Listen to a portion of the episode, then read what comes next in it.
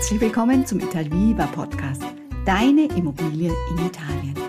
Mein Name ist Gitta Eckel-Reinisch und hier bist du richtig, wenn du den Traum von der eigenen Immobilie in Italien wahrmachen möchtest und Italien für dich eine zweite Heimat werden soll. Jetzt wünsche ich dir viel Spaß beim Anhören. E tante belle cose.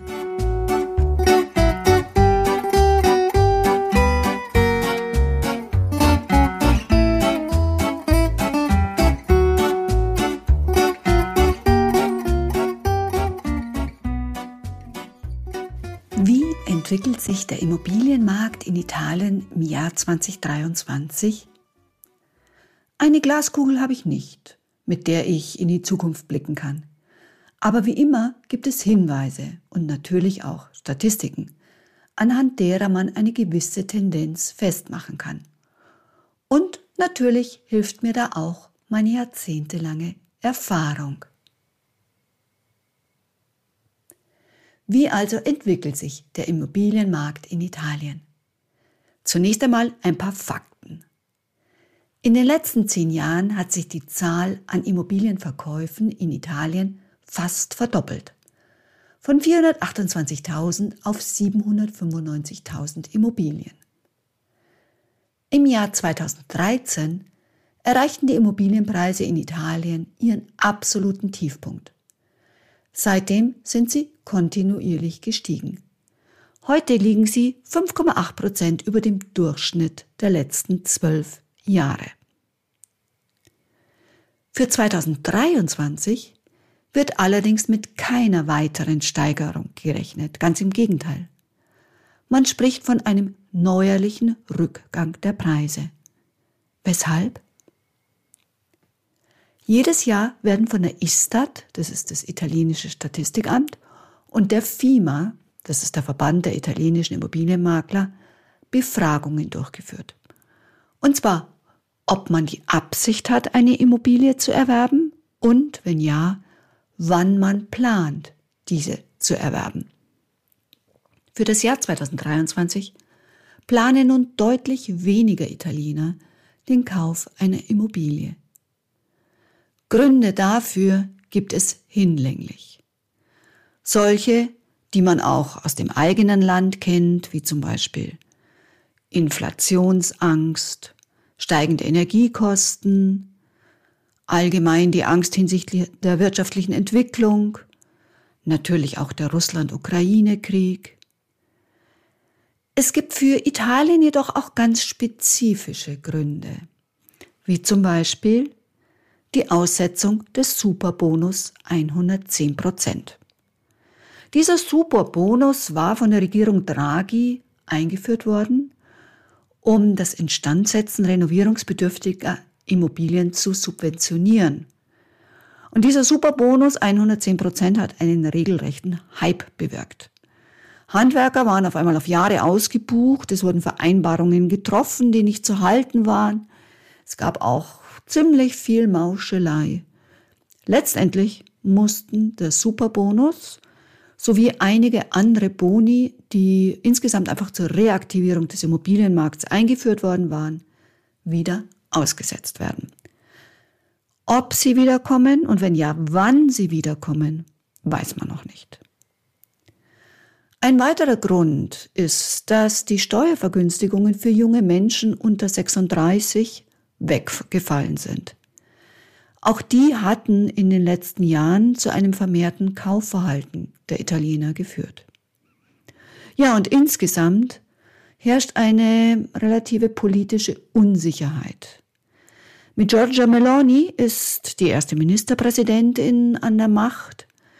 Doch wie lange sie an der Macht bleibt und welche Maßnahmen sie so durchführen wird, und wie überhaupt das Zusammenspiel mit ihren Mitregenten Salvini und Berlusconi funktionieren wird. All das sind Ungewissheiten, die natürlich auch auf die Entscheidungen der Italiener, ob Immobilie ja oder nein, Einfluss haben. Grundsätzlich ist Italien ein Käufermarkt. Während der letzten 15 bis 20 Jahre habe ich die Erfahrung gemacht, dass immer mehr Häuser in Italien leer stehen und angeboten werden. Das heißt, der Käufer kann sich unter vielen Häusern sein Haus suchen. Auch beim Verhandeln um den Preis herrscht eine recht großzügige Spannbreite. Weshalb stehen jetzt so viele Häuser leer? In Italien, muss man wissen, leben 72,5 Prozent der Bevölkerung im Eigentum. Das heißt, es sind 42,7 Millionen Italiener. Nur 20 Prozent wohnen zur Miete, 11,8 Millionen. Die Zahlen in Deutschland sind ganz anders. In Deutschland sind es 42,1 Prozent der Haushalte, die in ihren eigenen vier Wänden leben, wohingegen 57,9 Prozent Mieterhaushalte sind. In Italien gehört es einfach seit vielen Jahrzehnten zur Tradition, dass die Bisnonni, also die Urgroßeltern, oder die Nonni, die Großeltern oder auch die Genitori, die Eltern, eine Immobilie kaufen. So haben sich einige Häuser angesammelt. Die heutige Generation der 30 bis 40-Jährigen hat jedoch ganz massive Probleme, eine gute Stellung in Italien zu, zu finden, eine gut bezahlte Stellung auch zu finden. Das hat zur Folge, dass viele junge Italiener auswandern. Die, die bleiben, kommen dann häufig bei den Eltern unter, weil das Leben dann dort sehr viel günstiger ist. Ja, und so stehen viele Immobilien leer. Es gibt natürlich auch noch weitere Gründe, aber ich beschränke mich jetzt mal hier auf den offensichtlichsten. Gleichzeitig dauert es viele Jahre, bis Eltern und Großeltern einsehen, dass es eigentlich keinen Sinn macht, weiterhin Steuern zu zahlen für eine Immobilie, die nicht mehr von ihrer Familie bewohnt werden wird. Wenn Sie sich dann zum Verkauf der Immobilie entscheiden, ist diese häufig noch mit dem Mobiliar der einstigen Bewohner ausgestattet und ja, einfach leer gestanden für viele Jahre. In manchen Dörfern sieht man die Wendesi-Schilder an jedem zweiten Zaun befestigt. Städte wie Grosseto in der Südtoskana wirken wie ausgestorben. Dies alles führt dazu, dass Immobilien in Italien oft zu Preisen angeboten werden, die für deutsche Verhältnisse sehr günstig sind. Gleichzeitig darf man aber auch nicht den für die meisten Gegenden Deutschlands so üblichen Standart voraussetzen.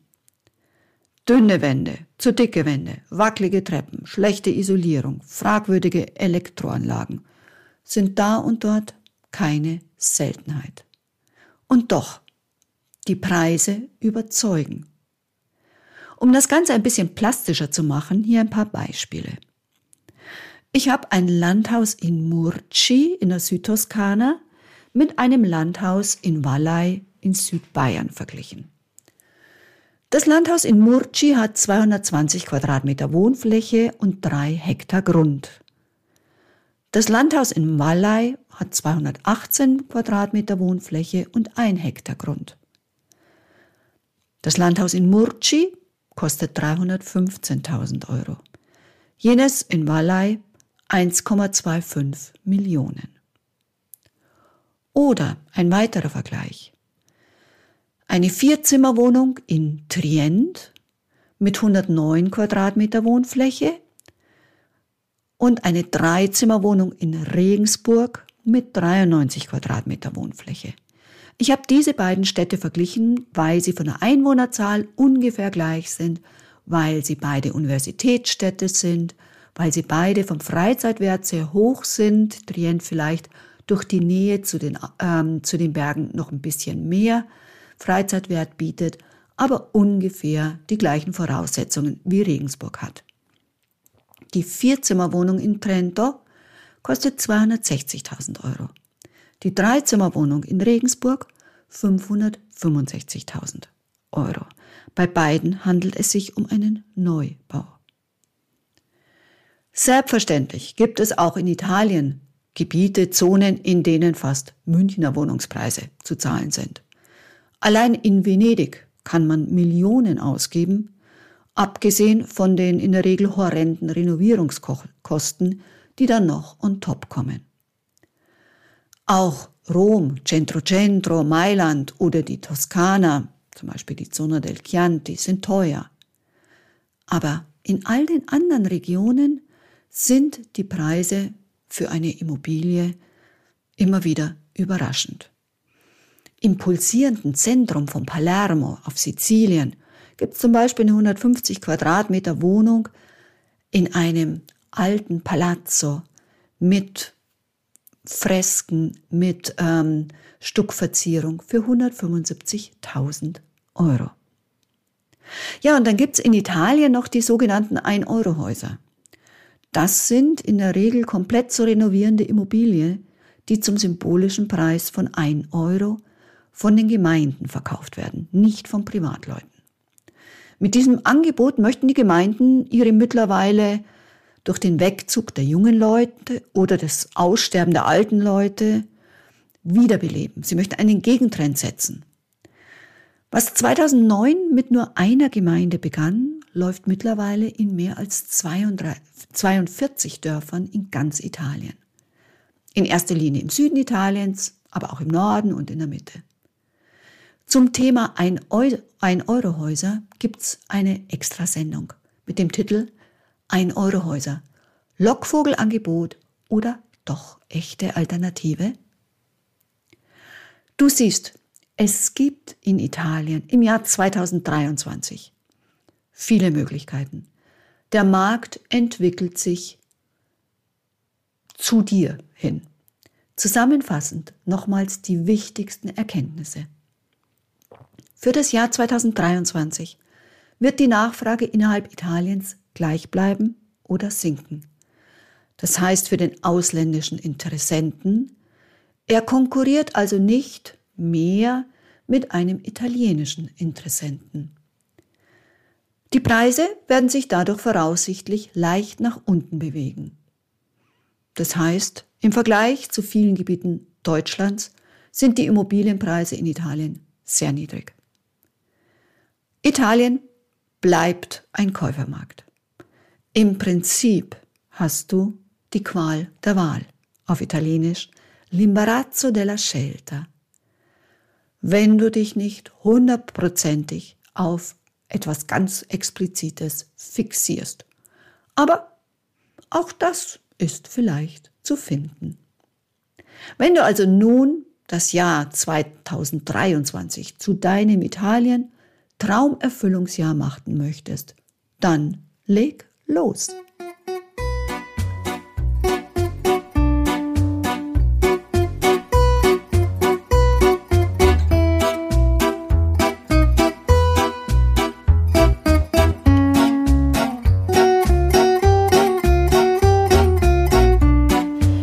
war schon wieder mit der neuen Folge des Italviva Podcasts.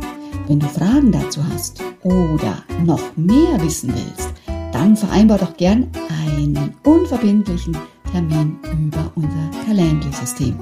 Die ganzen Angaben findest du unter www.italviva-immobilien.de. Ich würde mich freuen, wenn du auch beim nächsten Podcast dabei bist. Adesso ti auguro una bellissima giornata. Ciao ciao e a presto! Deine Gitter.